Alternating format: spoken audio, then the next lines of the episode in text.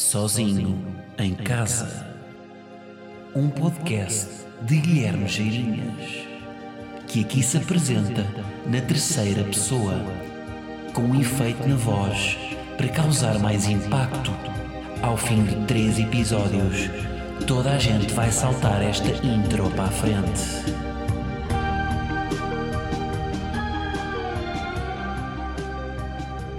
Bem-vindo ao espetáculo dos humanos no Jardim Zoológico. Os humanos estão em extinção, mas aqui no Zoo de Lisboa são mantidos em cativeiro para a preservação da espécie. Os humanos são mamíferos com locomoção bípede e um cérebro com um tamanho acima da média que lhes permitiu desenvolver ferramentas tão importantes como a roda ou o piaçaba. Vivem em ambientes cooperativos, desde famílias onde poucos humanos se organizam para que ninguém tome banho ao mesmo tempo, até estruturas sociais mais complexas, como o Estado, em que alguns humanos, eleitos por outros humanos, tomam decisões sobre todos os humanos. Os humanos na sociedade contemporânea trabalham em média 10 horas por dia num emprego, às vezes 11 ou 12, porque têm vergonha de ser os primeiros a sair. Tudo isto para satisfazer as suas necessidades de consumo uma casa que acham que é deles, mas na verdade é do banco, um carro em segunda mão onde acumulam garrafas de água vazias no tapete por baixo do lugar do pendura, alimentação que excede o prazo no frigorífico, pois acabam por encomendar Uber Eats, visto que a preguiça foi sendo selecionada ao longo da sua vida desde as comunidades sedentárias, e 22 dias úteis de férias, que nunca são nada de especial, mas que fazem sempre questão de dizer aos outros que foram as melhores férias do mundo, porque o ego também foi sendo selecionado para a preservação da espécie.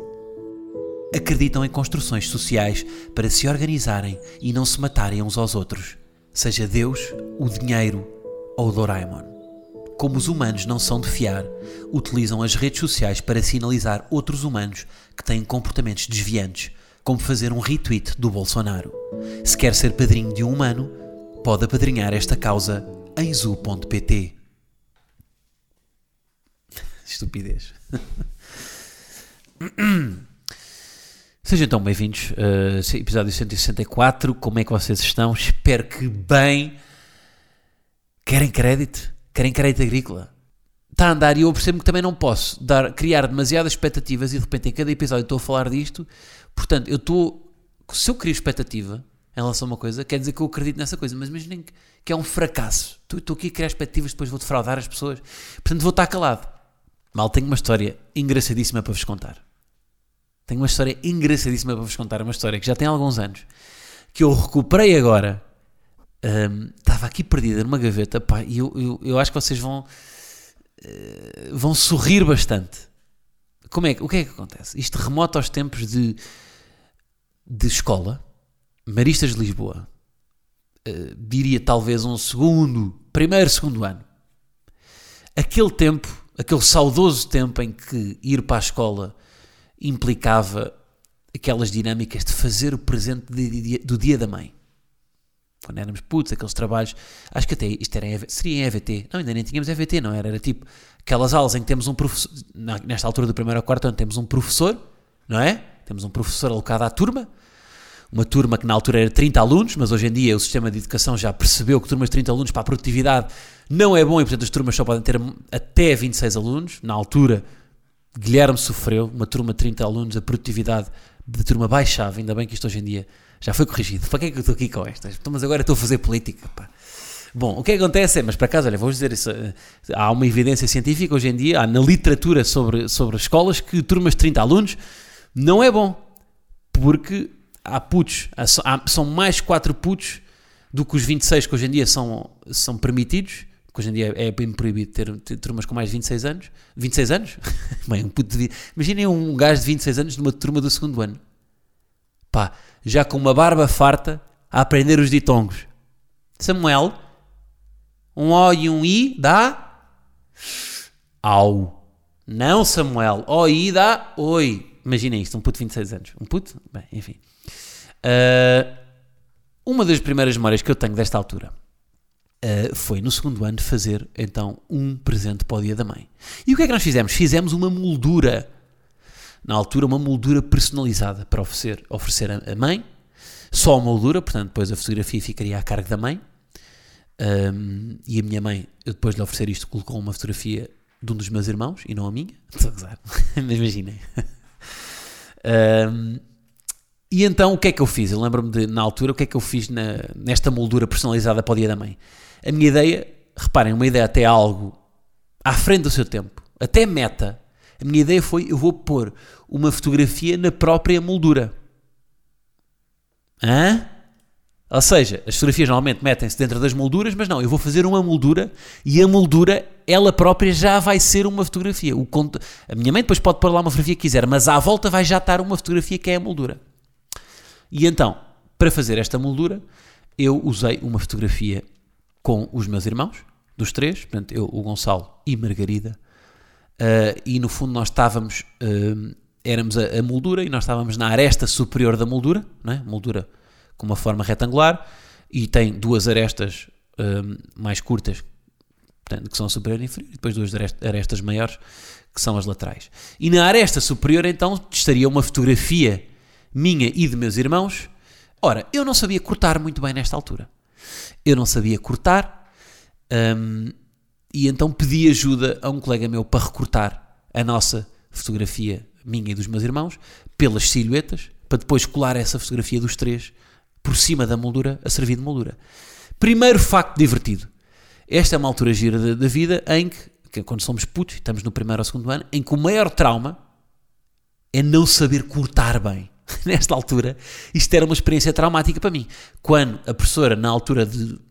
que era a professora de tudo, uh, dizia hoje vamos cortar, eu começava a hiperventilar.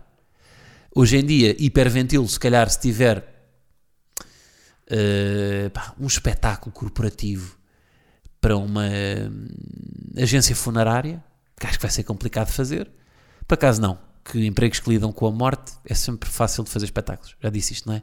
Tipo, tudo que seja médicos, uh, saúde, enfermeiros, tudo que lida com a morte, as pessoas riem-se mais. Talvez fosse mais difícil fazer um, um, evento para alguém divertido. Para humoristas. Yeah, exatamente. Seria muito mais difícil. Ora, Portanto, nesta altura, a, a, a grande experiência traumática era cortar. Porque nesta altura já havia putos da minha turma a cortar com aquelas tesouras com cortes decorativos, sabem? Com aquelas pontas assim meio onduladas, a fazer já esses cortes malucos, em, a recortar até estrelas de 12 pontas. E aqui o menino especial não sabia recortar um quadrado. Não estou a fazer humor, isto é verdade. Era mau a cortar. Então pedi ajuda a este meu amigo, que também não era especialmente dotado, mas eu não ia pedir ajuda ao melhor a cortar. Também tinha o meu orgulho. O que acontece é que este meu amigo, a quem eu pedi para cortar, também se enganou a cortar esta fotografia minha e de meus irmãos, e então cortou a cabeça do meu irmão Gonçalo ao meio. E eu não tinha outra fotografia do meu irmão. E isto é a segunda coisa gira desta história, é que é esta fatalidade de não ter a fotografia, não ter outra fotografia do meu irmão Gonçalo. Uh, porque se isso acontecesse hoje em dia, era pegar no telemóvel, vou ver, vou, vou, vou aqui ao telemóvel, até dá para, para filtrar pela cara, não é? Os telemóveis hoje em dia detectam a cara, ponho a cara do meu irmão, vou buscar fotografias dele, epá, vou a uma gráfica ou ligo aqui impressora por Wi-Fi de casa ou em casa de um amigo e estou a imprimir e vai, vai uma, uma fotografia nova dele e estou a recortar. Portanto, isto é um típico problema de puto na altura, que é, e agora? Eu não tenho outra fotografia do meu irmão. Resultado, Cortei, a, este meu amigo cortou a cabeça do meu irmão e eu fiquei com uma fotografia minha e de minha irmã e já não pude meter o meu irmão Gonçalo na, na, na moldura. E portanto eu fiz este presente do dia da mãe, a moldura um, dos irmãos, só que só coloquei na moldura a minha fotografia e a da minha irmã. Caguei no meu irmão porque não tinha outra fotografia e foi o que foi. E agora é que vem a parte gira. Eu acho que tem muita graça. Uh, o que é que eu disse à minha mãe? A primeira reação da minha mãe não foi, oh que giro. Não, a primeira reação da minha mãe, que tinha três filhos, foi, então e o Gonçalo? O que acontece? Uh, eu já nesta altura uh, tinha aqui um desejo meio patológico de querer fazer bem as coisas. Eu tenho que ser bom a cortar. E portanto eu não suportava a ideia de dizer à minha mãe que não sabia cortar, porque isso ia ser visto como uma fraqueza se calhar pela minha mãe nem ia ser visto, mas por mim eu tinha essa percepção de que era uma fraqueza não saber cortar. Uh, e, e, a ideia de ter de lhe dizer que, que, tive de pedir ajuda a um amigo para cortar por mim era uma coisa que eu não queria dizer. Nem ela, nem ao meu pai, nem ninguém. Portanto, em vez de dizer a verdade, em vez de dizer à minha mãe: Olha, mãe, eu pedi ajuda a um amigo para cortar isto por mim, porque eu não sei cortar. Uh, e ele cortou a cabeça do Gonçalo. Não. O que é que eu disse à minha mãe? Eu disse que só tinha posto a fotografia minha e de minha irmã porque estava chateado com o meu irmão e não gostava dele. Pá, isto, isto para mim, eu dizer isto, é, isto, é, isto, isto, tem sempre graça para mim quando eu digo isto. Se calhar para vocês não tem malta, mas isto para mim. A ideia de que falhar era pior, de, de, que não saber cortar era muito pior do que a ideia de ter um mau relacionamento com o meu irmão. A ideia de mentir, de, de não, não, não, isto é porque eu não gosto do Gonçalo. E não de não, não, não, isto é porque eu não sei cortar. É de um puto que já tinha ali qualquer coisa na cabeça dele por resolver. E esta história ficou na família durante anos. A moldura que o Guilherme fez e cortou o Gonçalo porque não gostava dele. Uh, até que no outro dia estávamos a falar disto e eu disse a verdade. Eu disse, malta, isto é mentira, pá. Eu não, eu não pus o Gonçalo porque não sabia cortar e tive que pedir ajuda a um colega meu. Porque eu era um menino que não sabia cortar. E a minha sorte é que isto não teve um impacto nenhum na relação com o meu irmão. Eu amo, eu amo os meus irmãos. Uh, mas eu poderia ter tido irmãos. O Gonçalo poderia ter. Isto podia ser uma coisa que teria tido impacto. E eu estava a pensar, e depois isto fez-me pensar, que é quantas famílias não estão destroçadas por coisas tão pequenas como esta que começam com um não saber cortar. Agora, estou a dizê-lo metaforicamente, mas este não saber cortar, depois desculpabilizado com eu não gosto dele, Quantos jantares de Natal não têm já cadeiras vazias? Porque o, não saber cortar ficou ali disfarçado num. Hum, não, não gosto dele. Pá, pronto. Ainda bem, porque eu podia. Imagina, eu depois. Claro que depois, ao longo da minha vida, foi. foi o que eu percebo é que para eu chegar aqui e conseguir desconstruir isto é porque houve um lugar de conforto para que hoje em dia não saber cortar já seja uma coisa que eu veja bem. Porque cara, eu acredito que isto seja uma, uma coisa que muitas vezes possa ficar na vida para sempre, não é? O medo de não saber cortar, que depois é o medo de não saber ler, que depois é o medo de, de não entrar num determinado curso, que depois é o medo de escolher uma profissão que não está à altura do que os outros vão achar de mim, que depois é o medo de não ter uma família, que depois é o medo. E isto reprimido pode fazer com que uma pessoa, ao longo do tempo, projete estes medos nas outras pessoas e acabe por, poluir as relações com eles. Pá, ainda bem que houve aqui um lugar de conforto. Eu não sei de onde é que ele veio. Provavelmente foi da família, não é? Deram um lugar de conforto para eu hoje em dia lhes dizer, porque isto estava lá, isto na altura foi muito divertido, os meus pais acharam muito divertido, eu, porque eles achavam que isto era honestidade, que era eu dizer, não, não, não, eu cortei o Gonçalo, porque isto também não era, se eu, ou seja, um puto que corta o irmão porque não gosta dele, pá, naquele ambiente de dia da mãe, de ser divertido, isto ficou, isto ficou porque os meus pais claramente percebiam que era uma coisa que não era patológica. Eu nunca tive uma, uma relação com o meu irmão que levasse os meus pais a crer que aquilo era uma coisa séria. Então ficou meio divertido na família. Não é de, ah, isto foi quando o Guilherme disse que não gostava de tal, tal, tal. Mas até podia ter sido, não é? Pá, pronto, olha, pá, isto teve, para mim, eu quando recuperei isto, mas eu nunca mais tinha pensado nisto. Isto sabe aquela coisa de uma, uma mentira que é dita tantas vezes depois de torna numa verdade. Para mim isto já era uma verdade, para mim já era. Eu naquele momento disse ao Gonçalo, disse aquilo porque não gostava dele. Mas não, isto foi porque eu não sabia cortar. Pá, este acontecimento, eu acho que a uma pequena escala, hum, replicado várias vezes no tempo, pode fazer com que de facto pá, famílias se tornem disfuncionais. Este não saber cortar, que é reprimido e que de repente é projetado nos outros. Portanto, Gonçalo, é pá, gosto muito de ti. Hã? Viram como ele é sensível e está aqui a pôr, a, a, a explorar as, suas, as, as, dimensões das suas relações com os seus irmãos. Malta, e a pastilha do epá, que é a maior metáfora da vida? Estavam à espera desta transição? Não estavam vou-vos dizer. A pastilha do EPA. Eu gosto muito de EPA. Sou um, um consumidor compulsivo de EPA. EPA, uh, olha, giro. Viram, viram o que eu fiz aqui? EPA, gosto muito de EPA. Mas foi sem querer. Se tivesse sido de propósito, irritava-me. Foi sem querer. Um, o que é que acontece? Qual é a metáfora que eu quero chegar? O EPA tem dois segundos de sabor. O EPA não. Não é o EPA, é a pastilha do EPA. A pastilha do, do EPA é que é a metáfora. A pastilha do EPA tem 2 segundos de sabor incrível. Durante 2 segundos. Pá, comprem um EPA e façam este teste. A pastilha do EPA tem 2 segundos de sabor incrível. E depois disso é plasticina. É perde a dignidade.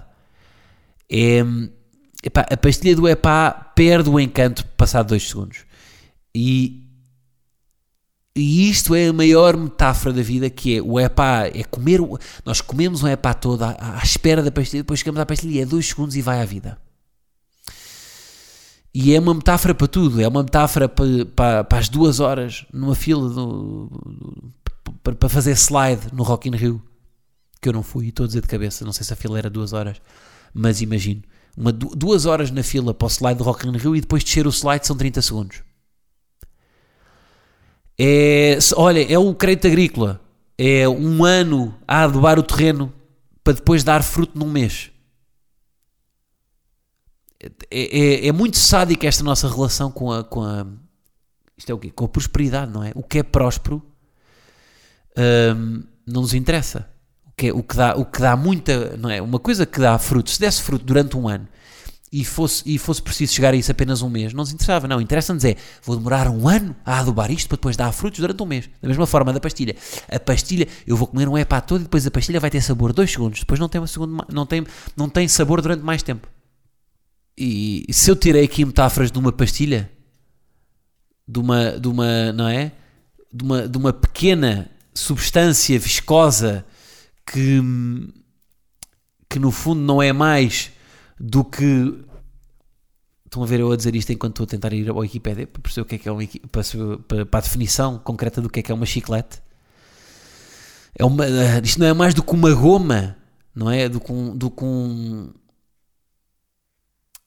produzida a partir do látex de uma árvore denominada chicle, um produto natural uh, a partir de borracha sintética conhecida como poliisobutileno que é uma forma não vulcanizável da borracha, butil, utilizada para câmaras de ar de pneus de bicicletas, motos, carros, etc. Por acaso, vou dizer, eu, como vos disse, sou um consumidor um, de, de, de, de EPA e de pastilhas também. E da pastilha do EPA ainda mais. Porque gosto desta, é, desta tangência entre uh, o sabor da pastilha do EPA e depois o, o, o pouco sabor que tem passado daqueles dois segundos. Mas a pastilha é mínima. A pastilha do EPA é mínima, hoje em dia. Só que eu, quando era puto, eu lembro de comer a pastilha do EPA e a pastilha parecia-me enorme. Não me cabia na boca. Parecia que tinha um melão na boca. É a mesma coisa quando voltamos a um sítio da nossa infância, não é? Que parece tudo muito mais pequeno. Nos maristas, hoje estou a falar muito dos maristas. Os maristas, quando eu. Havia um refeitório dos putos da primária. E eu, quando passava por esse refeitório, já contava, pá, no 12 ano, eu ficava chocado com o tamanho das mesas e, e das cadeiras desse refeitório, porque eu lembro-me de ir para esse refeitório, pá, quando tinha 3 anos, e ficar com os pés a boloiçar naquelas cadeiras. De repente corta e essas cadeiras dão pelo tornozelo. Parece que aquele refeitório foi à máquina, a 60 graus, e encolheu. É um refeitório em miniatura. Por acaso, crescer é um fenómeno incrível. O, o fenómeno de crescer um, é invisível. É mesmo engraçado isto. É uma, uma pessoa com, com quem. Quer dizer, é invisível mentira, porque uma, uma, pessoa com quem vocês não estejam todos os dias, não é? Aqueles amigos, sabem? Aqueles amigos de verão que vocês veem uma vez por ano, passado um ano, um, é? vêm no verão no ano e depois no verão do ano seguinte já se nota bem a diferença. Cresceram bem, de repente aparecem, têm um piercing no, no sobrolho, é? usam, pá, parecem de manga cava, já tem, não é? Um puto que já tem meio buço, pá, já a rota, no ano anterior ainda eram. Esse, esse crescimento que é, é invisível de um dia para o outro, mas passado um ano. Nota-se muito com amigos de férias, notava-se, uh, amigos que vocês veem nas férias, isso nota-se muito. E hum, é um bocado ingrato o crescimento só ser visível para as pessoas que vocês veem menos, porque para aquelas pessoas que vocês veem todos os dias, não é? O, o, os vossos pais que estiveram convosco, os meus pais estiveram comigo sempre até aos meus 20 e tal anos. Eu passei de um puto com ranho, sem cabelo, para alguém que hoje em dia tem pelos na cara. Mas eles não deparam isso. Isso foi acontecendo. Não houve um dia, não é? Não houve um dia que eu estava a mamar e no dia seguinte acordei e estava a beber uma jola. E é bem ingrato para os meus pais que não, não terem conhecimento desse processo. Mas se calhar, tipo amigos dos meus pais que me viram quando eu. eh, que Sabem aqueles amigos dos pais que vocês veem que, eh, que só viram quando, quando, quando vocês nasceram? E depois vêm novamente quando têm 20 anos e foram beber uma jola com eles e com os vossos pais. Eles dizem: Bem, a última vez que eu te vi, tu ainda eras deste tamanho. De repente, o privilégio que é para essa pessoa. Já repararam? O privilégio que é ver. Só, só me viram quando eu era um puto de 3 meses e, e depois viram-me outra vez quando eu tinha 32 anos e já bebia jolas. Isto é, é um grande privilégio. Eles viram, não é? Aquela.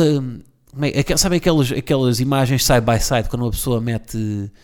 pá, para promover aqueles produtos, tipo uma cinta eletrónica de abdominais. Mostra-se um antes e depois. É, que, é- que é sempre muito aforçado, não é? Que a única diferença é o quê? É a luz.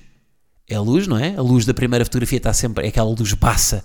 Foi, foi com pouca luz, depois a segunda com uma grande luz e a pessoa está com um grande sorriso enquanto na primeira está deprimida. Isso não tem. Agora imaginem isso, esse side by side, mas por alguém que só os vê 20 anos depois. Aí sim nota-se. A imagem da esquerda é um puto com ranho e a imagem da direita é um gajo de fato com pós-LinkedIn de braços cruzados. Mas isso é injusto, não é? Porque as pessoas que estiveram connosco realmente todos os dias não notaram nesse crescimento. Que injustiça o crescimento ser assim, não é? Devia haver para estas pessoas um detector de velhice que dissesse o que, é, o que é que acontece dia para dia. Olha, hoje soava o alarme, tu acordavas, fazias um check-up, na, na. apareceram-lhe três cabelos brancos hoje, ficou com um papinho no pescoço.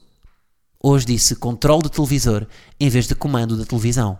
Está a envelhecer. Mas ninguém topa isto, não é? Isto é um processo diluído no tempo. É injusto, pá. É injusto, sobretudo para os pais. Quer dizer, é injusto não, porque depois vão também. Porque seria um choque para eles ah, isto acontecer assim, não é? De repente o meu puto, pá, nasceu ontem, hoje já está a ler o expresso.